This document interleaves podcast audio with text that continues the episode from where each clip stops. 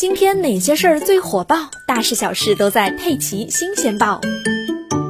浙江海盐的一名小学生看地图时，感觉地图有点不太对劲，竟然由此牵出了一起大案。最近，由浙江省海盐县检察院办理的被告人王某、何某、戚某等七人侵犯著作权罪、假冒注册商标罪一案，在嘉兴市南湖区法院一审开庭审理。二零二零年九月，海盐的这名小学生在查看家中一份从网上买的地图时，发现嘉绍大桥北侧围垦区没有出现在浙江省地图中。于是呢，家长就向海盐县文化和广电旅游体育局反映了这个情况，该局则立刻把线索反映给了公安机关。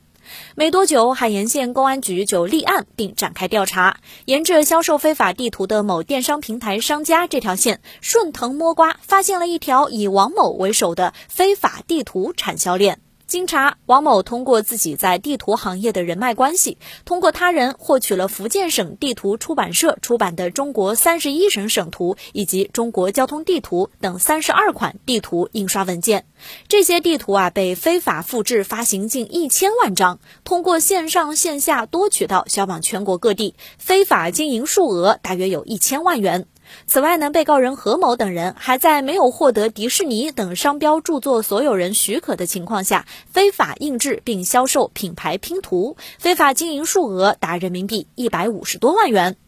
这一案件啊，也是最高检等六部门联合督办的十点一二特大生产销售假地图案。目前，各个被告人都当庭表示悔罪服判，案件将择期宣判。